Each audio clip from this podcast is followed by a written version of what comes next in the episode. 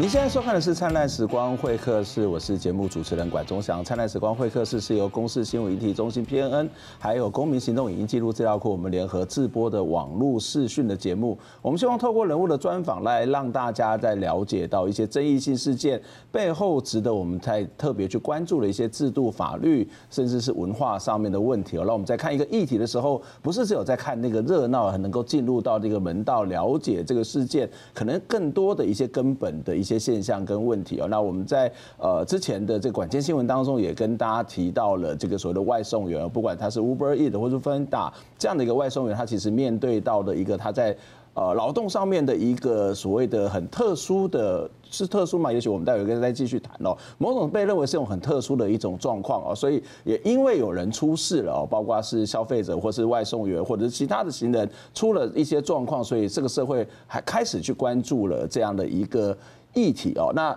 但是这个议题会在于说，它到底是一种所谓的承揽关系，还是一个呃所谓的雇佣关系？这些外送员的劳工权益应该要怎么去保障哦？这个所谓的新创的事业，它真的有那么新吗？那这个假设它真的很新，那难道这些权益它就变成是变得是一个比较不在乎的部分吗？所以今天在节目当中跟大家邀请到的是呃青年劳动九五联盟的理事郑宗瑞来跟我们谈这个话题。宗瑞你好。好，大家好。昨天我想，呃，在一开始的时候，我们可以来谈一下这个所谓的这个所谓的很有趣的一个争议哦，就是其实，在整个的讨论上面，会变成是说，到底是劳呃所谓的雇佣或是一个承揽的关系。那这可能会在一个现实的法律当中去看，那雇佣跟承揽它分别是什么？对这些外送员，他的保障又有什么样的差别？好，呃，如果是雇佣关系，先用法律语言来讲的话，就是存在指挥监督。嗯，那反正就是呃。有一个呃呃平台，呃我们今天讲平台对于呃去去送的这个人，在他送的过程里面，然后他如果就是怎么送可以呃都可以去要求的话，那我或者我再去举个例呃，再用一个类比的说法说，在雇佣关系底下，他购买的是购买劳动力或者买你的时间，比如说我今天呃跟你签一个雇佣契约，这八小时内，那你要做什么，你要怎么做事情，就是完全由我由我来由我来讲，对，但反过来讲就是说如果。今天我们购买你的劳动力，但今天没有生意上门，嗯，那我的薪水还是要要付给你，嗯，就是说我买的是这个劳动力，但在承揽底下，他购买的更像是结果，嗯，就是说，譬如我打个比方，像清洁业务，他可能就比较可能可以用承揽的方式做，就是你就是呃几点几分把呃在哪里把什么东西烧好，嗯，那你要呃用什么方式来，你要用什么样的工具，然后呃譬如说你中间要去休息一下，我不能干涉你这样，对，这个是。雇佣跟承揽的分别就是雇佣买购买劳动力，然后呃承揽是购买结果。那这个中间的差别就是说，在雇佣关系底下，呃。雇主他可以去在整个劳动过程做指挥监督，在承揽他其实是不能干涉他怎么去完成这件事情。嗯，这个是从雇主跟劳工的关系上面。可是除了这样的一个雇主跟劳工之间关系，还包括一些相关的法律上的保障，是不是有一些不同的地方？啊，对，那雇佣承揽差差最多的就会是在那个劳工保险，嗯，劳工保险上成本。那现在如果是雇佣关系的话，雇主啊，如果是雇佣五人以上的雇主，他必须要把劳工就是保在的劳保保在这个公司，然后保费大概是薪资的大概百分之十左右，然后另外还有加上百分之六的劳退，嗯，所以如果是在雇佣关系底下，大概人事成本大概会将近就是百分之十六，嗯，至少百分之十六的的的高出的量这样子，对，所以呃如果拿到现在就是这个呃呃订餐外送平台的话，他会又想用承揽，但最主要就是想要去节省这个保险的成本，嗯哼，那当然另外。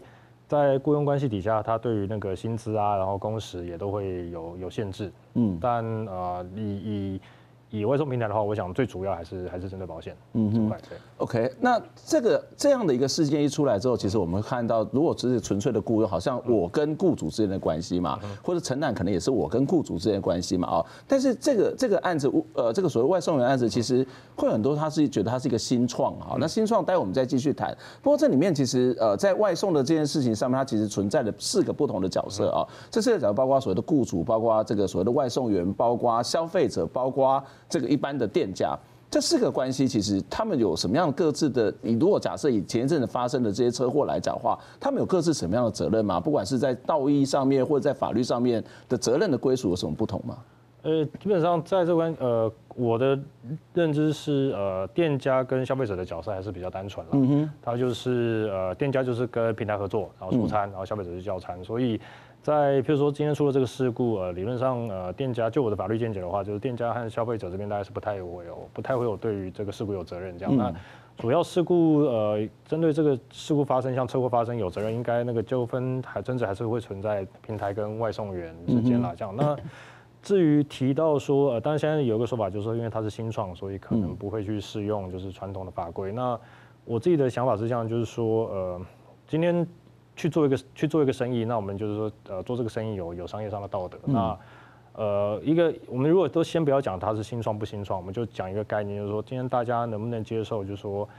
呃，一个业者，然后从他人的劳动中获利，嗯、然后那他对这个从他人中劳动中获利业者，对于劳动中所产生的风险，嗯，或所谓面对的风险，该不该负有责任？嗯、对。那如果在大家在道德上觉得说，既然你从他劳动中获利，你就应该要负有一定责任的话，那现在这些平台业者他大量使用承揽来规避就是保险责任，然后然后从然后借以让就是风险的责任就是呃风险由这个生产者自己承担。我自己认为在道德上是没办法接受的。那用更白话的方式讲，那我觉得就是不义之财了，这样。嗯，对。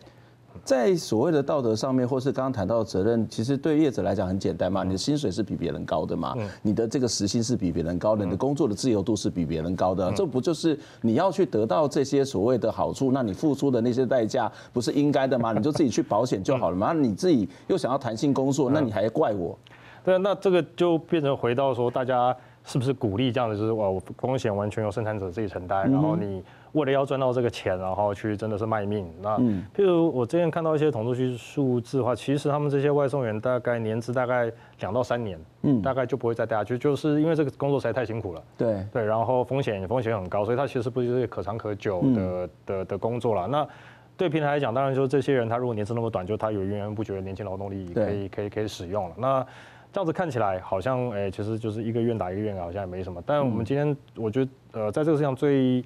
最关键的问题就是它是一个风险非常高的行业。对对，那当今天呃没有出事的时候，大家都无所谓，嗯、就是说哦，反正那我自愿的。但出了事的时候，呃，像我觉得保险这种概念，就是你用不到的时候都觉得没差，一用到发现没有，就就差非常非常多。嗯、对，但就是说，当这个风险就是内在于这个行业的时候，那到底我们认为说这个风险是应该要由呃生产者基层的生产者自己来承担，还是说这个从基层生产者劳动中获利的平台应该要负有一些道义责任？我觉得这个是。呃，增值的核心呃核心点所在嘛，对。不过对于外送员来讲，他可能会有一些想法，例如说，我自己问过我的学生，我学生有在当外送员的嘛，他说为什么为什么当外送啊？很简单嘛，因为我要上课嘛，所以我的打工的时间是比较弹性嘛，或者是有些高中毕业之后他就去当外送员，为什么？因为他要等待开学，然后我只考完，我今天这个推甄完，我有一段时间也没事啊，那我又不想要长期去做，那我又是需要短期，我又可以得到比较多的利益。我自己甘愿这样子做不行吗？诶，这个就是在呃政策管制上，你大家能不能接受？譬如，呃，现在大家觉得会童工是不道德的，嗯哼，对，就是说那可能也有童工，就是说那我不去做这个工作，然后我在家里被爸爸妈妈打或怎样怎样怎样。但呃，终究大家认为就是说现在在呃社会上的的公司认为童工这个东西是不道德，即便呃这个去工作的人他本人本身认为说是有利可图的，又或者说他这个产业的确获利，嗯，但就是有一定的有一定的判断这样。那而且我觉得还是像刚刚同学那样的讲法，还是没有解决过。那真的风险发生的时候怎么办？嗯，就说你现在觉得我好像只是啊啊零零星星去打工，然后时间很自由，但你都还是没有解决掉，就是这个它就是一个非常高风险的行业。嗯、那我觉得尤其是如果说它是其他，就是真的是一般家教啊，或者就是说可能没有相对那么高职业风险行业，我觉得这个大家睁一只闭一只眼也也倒也没有问题。但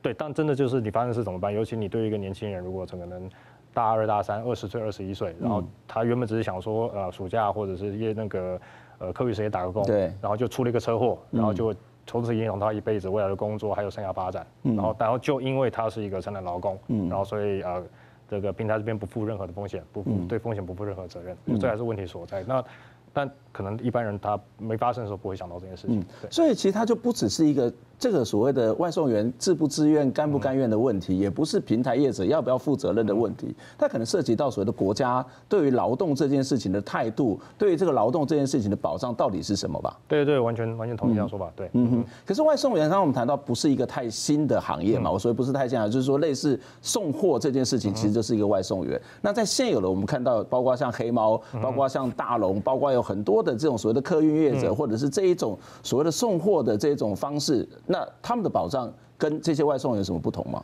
基本上现在在货运业，在货运业里面，其实这种用承揽的方式其实非常普遍的啦。嗯哼。那第一，所以我们现在很多的外送员，我们去帮签收的时候，那个外送可能也是一个承揽。对，也很有可能。像像黑猫，我知道就有为数不少是用承揽，嗯、然后。几个货运可能新竹跟大荣我不是太确定，但呃之前之前一阵子以前听说也是有一定一定数量承揽，但现在我就比较不敢不敢说了。这样，那另外一些如果是比较呃就是不知名的品牌规模比较小的话，那大概它使用承揽的比率会会更高。那它的考量一样就是说，呃一省保险，然后二在承揽底下它完全不受工时还有那个呃工资的规范。那而且甚至。它承揽会造成一个，就是当如果今天你用承揽的方式，然后车是自己的，所有东西是自己的，那所以会让这些生产者更乐于就是延长自己的工时，然后去卖命，然后去赚取更高的的利润。因为他必须要回本，他自己要赚回来，他自己也是一个老板嘛，对不对？我花了这么多的这个资金，我还是要把它要回来啊。对，我甚至举例就是说，同样在呃就是呃呃汽车运输业，汽车运输业就是说不讲不讲货运，如果讲人的话，像以前这人如果是计程车的话，甚至会有一些。呃，计程车行就是原本你是受雇的驾驶，但你开一阵子的时候，我鼓励你说，哎、欸，你要不要把车给给买下来，然后你继续开？OK。那对计程车行来讲，是靠行。对，就靠行。嗯、那对计程车行，他做这个事情，第一个他把持车辆的持有成本，然后转移给这个司机，嗯，就是说所有维修你要自己负责。嗯、然后二，你现在觉得哦，你是自己老，你自己是老板了，所以你会自己开得更加卖力，这样。嗯、所以他其实。中间是有一些技巧的机制存在，这样子，对，嗯，所以这个就是有一个很有趣的一个心理的现象，就是所谓的头家嘛，嗯，或者所谓的自由嘛。可是在这个自由或者头家的背后，有很多的代价是我们其实并不是那么清楚，或是在我们从小的劳动教育当中也没有存在这个东西，而业者也不会，也未必会告诉你这些风险。嗯嗯，呃，对对对，嗯哼，所以呃，在实际的状况上面，这种状况可能会越来越多，因为。我我会觉得它其实就是所谓的后工业时代的某种弹性劳动嘛，好，它你说新，我觉得也不是太新，可是现在有一个新的名字叫做零工经济，零工经济表示大家可以去打零工，我们可以有很自由、很弹性的时间。可是这个零工经济在国外，我们看到台湾面临到的是，可能是在承揽或者是在一个所谓的雇佣上面的一个争议，看起来是一个二择一。那真的是二择一吗？其他国家的做法又是什么呢？呃，其他国家的做法，如果现在就专门讲这些呃。因为网络平台而产生的平台经济或零工经济的话，那他们在立法上的选项大概呃有有三种，就是呃第一种他会去把这些呃所谓零工经济的从业者或平台经济的从业者，就是呃纳进传统上对劳工的规范。嗯、那他会要之所以要纳进，是因为呃这些平台业者他们都宣称就是他们不是他们不是雇员这样，这是第一种方式。然后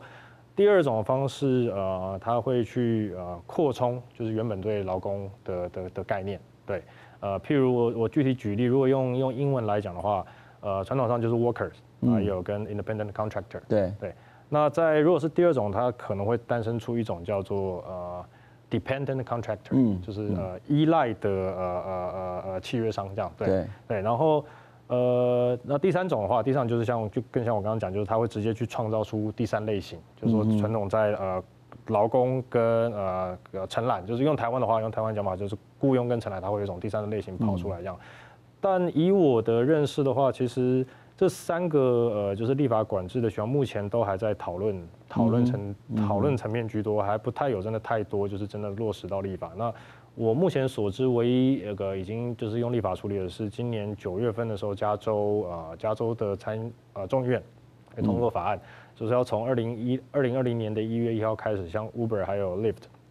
这一些呃呃平台平台者的的从业人员这些驾驶，他们从二零一年二零二零年一月一月开始的话，用雇佣关系来、嗯、来处理。嗯、哼这个是我目前我知道唯一一个，就是说他已经用立法处理。嗯、那其他的话，真的都还在。都还在讨论阶段，都没有太、嗯、太直接的立法。嗯哼，所以加州你刚刚讲的意思，他们是用雇佣关系。对。那如果回到台湾，我们也用雇佣关系是不可行的嘛？因为我们听起来雇佣关系虽然没有那么大的弹性，可是相对之下比承揽那个保障实在是多太多了。嗯、所以在台湾的实际的做法是什么？台湾没有办法用雇佣关系吗？或者是他只能够依赖这种所谓的承揽，或者是有其他的这种可能性的？我们先休息一下，我们再回来谈，在台湾有什么样可能具体做法的这种可能性。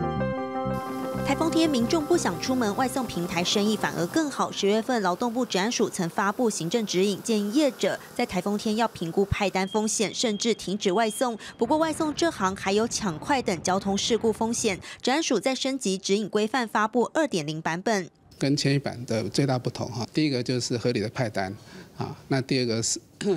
第二个是呃提供必要的安全防护设备，哈，第三个就是呃必须要有足够的保险。指引二点零要求平台 App 要有合理的派单机制，除了交通天候状况，也应该考量外送员的送达件数、时间及地点。从城市演算法变更设计，也应提供外送员合格的安全帽、反光背心、保暖外套、透气衣物，以及替外送员投保团体伤害险，死亡或失能额度三百万元，医疗的实支实付三万元，门诊日额三百元，住院日额一千元等保障。反光背心，那的确是不错，但是相对的都是外送员自己要花钱去去建构。还有一点就是没有谈到的部分，平台放任会放任说他的外送员可以连续的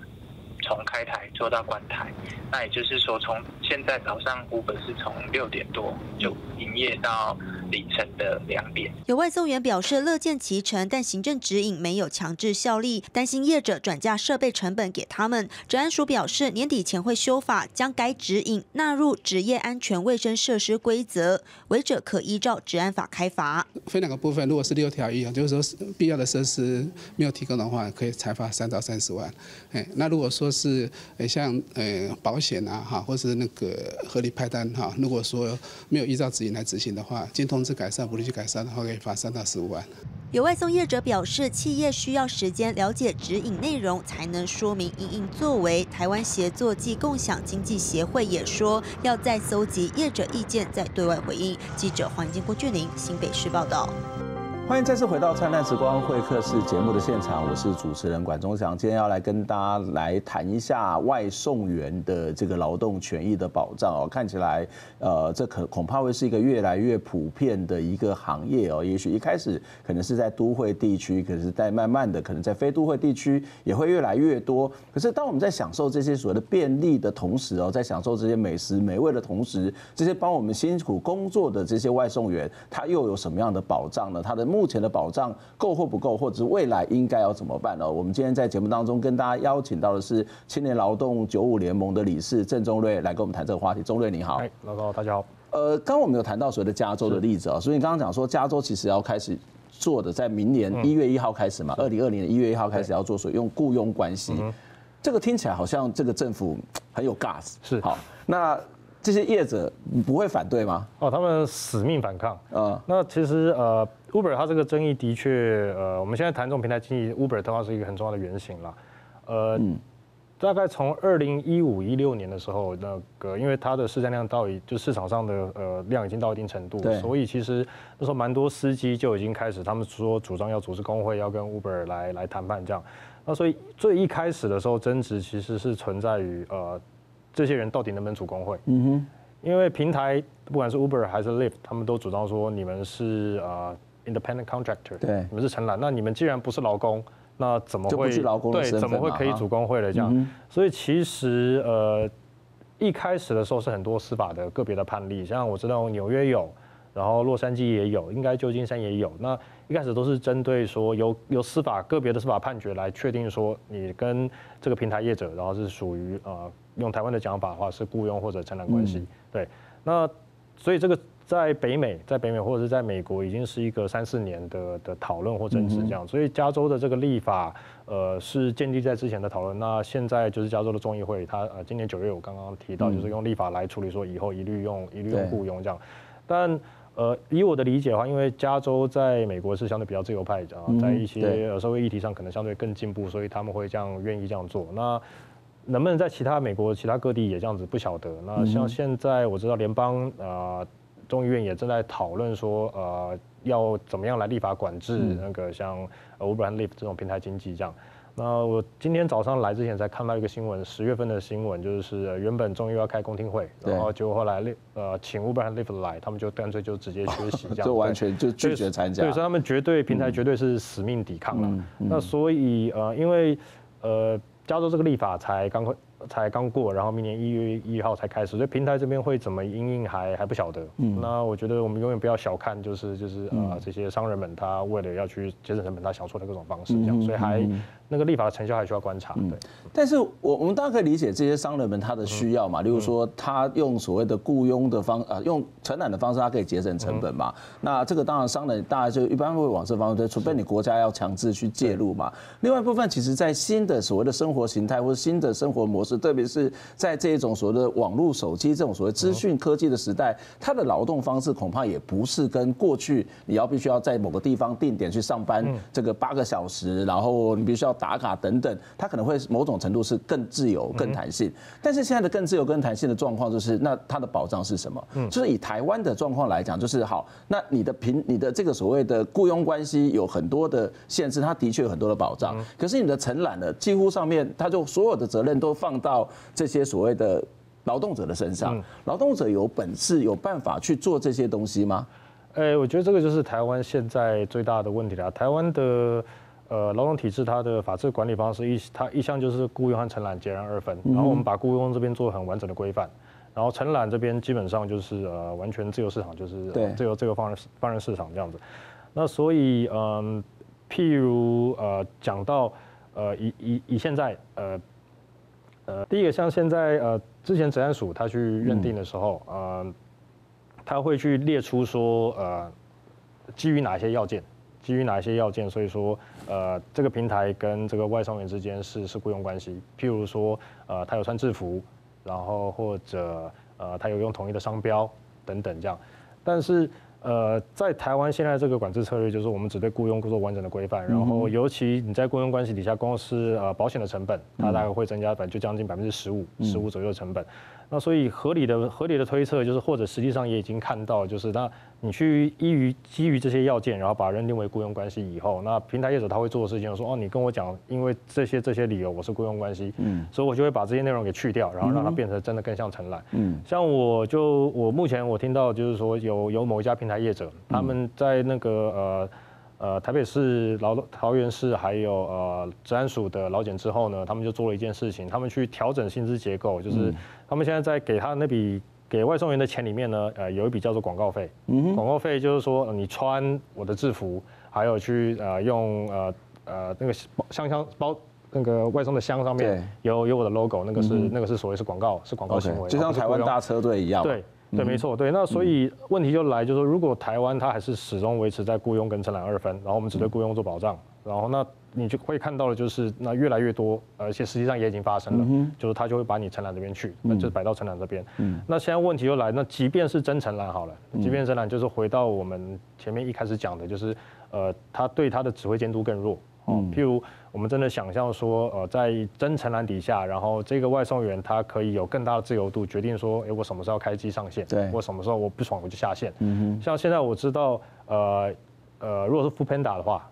之前呃，他其实他是甚至是要求你要排班的。嗯哼，对，那如果你有排班概念的话，就不是你想要下线就可以下线。好，那如果说把这个雇佣关系是更明确，这，就更明确，但。但他现在，即便他不这样要求好了，我说你就你想要下线就下线了。嗯。但我们还是存在一个问题，就是这个行业的工作风险非常的高。嗯哼。那好，即便他是承揽，就是他有很高的自由度，甚至他一定程度，他甚至还可以自由定价。我我让他自由到这个程度。嗯。我们都还是没有解决一件事情，就是说，不管你给他那么高自由度，平台还是从他劳动中获利啊。对。那当他发生风险的时候，你平台到底要不要对他的风险负有责任？我觉得整体还是这样。那我自己个人的看法的话是，即便是。呃，所谓承揽关系，那以他那么高风险的行业，我都不认为就是把风险完全摆在就是生产者自己个人身上，我觉得是是可以接受的。我个人是没办法接受。那如果在必须要维持某种的弹性、某种的自主，因为可能有的确不管是对业者来讲，或者是对这些外送员来，他们有需要，但是我们又看到现在的这种所谓承揽方式，它的保障是很低。那那应该要做什么？呃。以台湾的情况，如果再去更动现在法律最小的情况之下，我我个人认为有三件事要处理了。第一件当然就是保险，然后第二个是呃治安法上职业安全卫生法上的雇主责任，然后第二第三个是协商的资格，就是劳工跟呃生不要先不要劳工生产者或劳动者跟平台之间的的协商的资格。那在在保险的话，呃，我觉得第一个呃能够做的就是呃你应该要求。呃，如果你今天是雇佣关系的话，那当然毫无疑问，他就应该要劳工保险嘛，哈。嗯。但如果是承揽的话，我觉得也应该也要要求，就是这些呃外送员他必须已经有劳保加保了，才可以才可以接受平台的派单。嗯，对。那这个要怎么样？要怎么样办到？其实我觉得运气还不错，是因为呃。运输业在台湾是公路法管制的特许行业，就是特许行业是要国家发执照给你，你才能够经营这个 经营这个行业。所以既然是特许行业，那国家其实政府是可以是定了针对这个行业的特殊的管理办法。所以你是说 Uber E 它是属于交通部去管？对，它在它目的事业主管机关其实是交通部，就是跟呃它有所谓九大陆上运输业啦，就是像呃货运，然后呃计程车，然后公路客运。还有呃，譬如像公车，就是市区客运，这等等，它在九大运输业里面，那它的登记是要跟呃跟交通部、跟公路总局这边做登记，然后发牌给你才可以做。那既然它是国家的特许事业的话，所以国家其实是可以定针对这个事业的管理办法来做。所以其实如果我们现在要先解决保险的问题，就是先解决让这些外送员都有保险，其实非常简单。交通部它只要定一个针对呃这个事业。这个行业这个事业的管理办法，我上面就明白写说，所有的从业者，我不管你是雇佣或承揽，反正你就是一定要保险。那雇佣当然就是依法保在平台这边，保在雇主。那呃你是承揽，那你就保险，请你去职业工会，职业工会来保。那我觉得最至少就是先解决，就是说呃他们很多现在目前是没有保险这个问题。但当然保在职业工会，以目前还是没有解决，就是平台业者把保费就是转嫁给那个生产者自己承。那个承担这件事情，但我觉得这是以台湾目前制度设计，短期内没办法马上解决。嗯，但呃，但至少我个人立场的话是，保险绝对是最低最低限度，就是你要赋予他呃呃这样的这样的权益，或者是你要给予他这样的责任去做这样子，这是保险层面。然后第二个在呃职业安全职业安全方面，呃之前针对承揽的话呢，呃职安署它用的呃。针对平台的责任，它其实是《职安法》第二十六条。那它用白话文讲就是告知责任，对，就是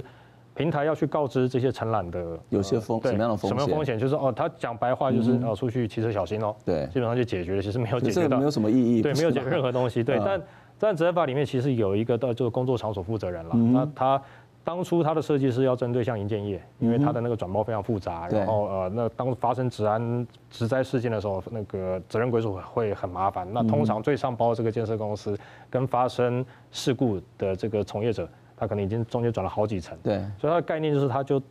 因应这样的产业形态，所以他就不说，他就不认为说你一定要是法律上的雇主，然后才。对他的职业安全负有负有防范的责任，嗯，而是他又有一个叫工作场所负责人，就是只要是在我所负责这个空间里面你在工作，那你呃我就应该要提供你风险防护的风险防护计划，或者是各种工作呃需要的护具等等。嗯但目前的呃法律上认定，他对于工作场所负责人，他这空间的概念就是一个实体的空间。嗯，那看有没有透过解释办法，透过解释的方式，就是说像网络平台，我们的应该都认为就是。他同样也是一个所谓的对工作场所负责人。空间。那这样子的话，如果他今天被平台被认定为工作场所负责人，他他的责任就不是说不只是我跟你说，哎，你出去的时候你骑车要小心了，而是说他真的要定一个防护计划，或者是可能针对骑车的时候各种护具啊，或者是车就不是一个道德上面的提醒，而是一个实际上面工作的保障嘛，包括那些该有的这个器材防护的措施嘛。对，这是第二个，就是呃呃治安上的负责人。那第三个当然就是呃回到呃这些。外送员他有没有办法集体去跟呃呃平台平台来协商？那譬如如果假如今天呃。呃，外送员他是能够组成工会，然后跟平台协商的话，像我刚刚前面解决保险的这个分摊，可能就是一个可以解决的方式。嗯哼，就是虽然说法律目前规定在职业工会保，那百分之六十是要劳工自己出。对。但如果劳工这边协商力量足够的话，他其实还是能够跟平台这边去加说，哎，我认为保费这样的分摊。但是这个在实务上会不会更困难呢？就是职业工会大家彼此也不太认识，跟厂厂的工会的状态是完全不一样。这个这个就是组织工作的的功夫啦。然后呃，而且我自己的。理想上啊，理想上我也认为，如果能够用劳资来协商来解决的话，它一定是比国家管制要更贴合劳动劳动现场这样。那当然，我刚刚讲到的就是不管是保险啊、职灾、职安的雇主责任，或者是协商，都只是在现有的台湾现有的法律架构之下更动最少，然后能够去马上让它有最起码的保障。那如果长远来讲，像刚刚前面提到，呃，有更全面的立法，说我们到底是要创一个第三类型，或者是我们去扩充对劳工的。呃，劳工的认定，我觉得这个都是可以讨论的。但，呃，如果是要做这样子程度的法律修改的话，那那个时间一定会会拉得更长。嗯哼。那对于现在这些就已经在街上乱窜，然后高风险，我觉得那个保障有点缓不济急了。对，所以我自己的立场是我们应该要先找出就在。现有可以在最短时间之内，然后跟到现有法律最少，然后可以赋予他基本保障。可是这这会不会出现一个结果？例如说黑猫现在有两种，最后他那个老板就说啊，你们全部都是用所谓第三种类型，那我的成本是最低的。其实，呃，国外已经有这种状况出现了，嗯，对，已经有一些。那但我目前看到都还是就是，嗯，因为其实你。当你有很多鬼，然后就是很多种身份类型，然后每一种身份类型那个权利义务都不一样的时候，那在嗯，你这时候好像不能用雇主了，但是就是在业者这边，他一定会找出就是呃成本最低点对的方式来来规避，所以这个也是就是再回到我刚刚讲，就是我觉得国家管制都有它一定的的极限啦，就是你你不可能就是事事然后都完全用法定来处理，所以呃比较健康理想的方式，我觉得还是用那个呃劳资协商的的方式，但。现在讲在劳方组织力还那么弱的时候，讲的好像有点不切实际。但所以我刚刚前面讲到说，我们最起码要先解决是他的协商资格。嗯，就是你如果让他像，譬如我刚刚前面讲到北美当时前几年的例子，他连协商资格都没有的时候，那后面完全都不用谈。嗯，对，那我们先赋予他协商资格，接下来再看怎么样透过组织工作，又或者是国家可以怎么样政策辅导协助，让劳工他的组织，呃，工会组织有办法强大，这可能是下一阶段的事情。对，的确，这其实对台湾来讲，恐怕是一个。是新的，但是又不太新。那也就是说，这长期以来，包括我们刚刚谈到一些这个所谓的客运啊，或者说其他的这个外送的方式，都已经存在，可是似乎没有好好的被讨论、被重视这件事情。那因为这个 Uber Eats 和 Foodpanda 的这个例子，其实让我们开始关注这件事情，但是它恐怕有很多很多的细节要讨论。当然，在一个现实上面，就像我们刚刚谈到，劳工一个非常重要的一个团结，或者是透过劳工集体协商，是一个很好的做法。但是也不能否认，在现阶段当中，在这些东西都还没有成熟之前，国家的保障恐怕是不能够忽略。今天非常谢谢钟瑞来参加我们节目，希望下次有机会再跟你聊。好，谢老师，我们下次再见，拜拜，拜拜。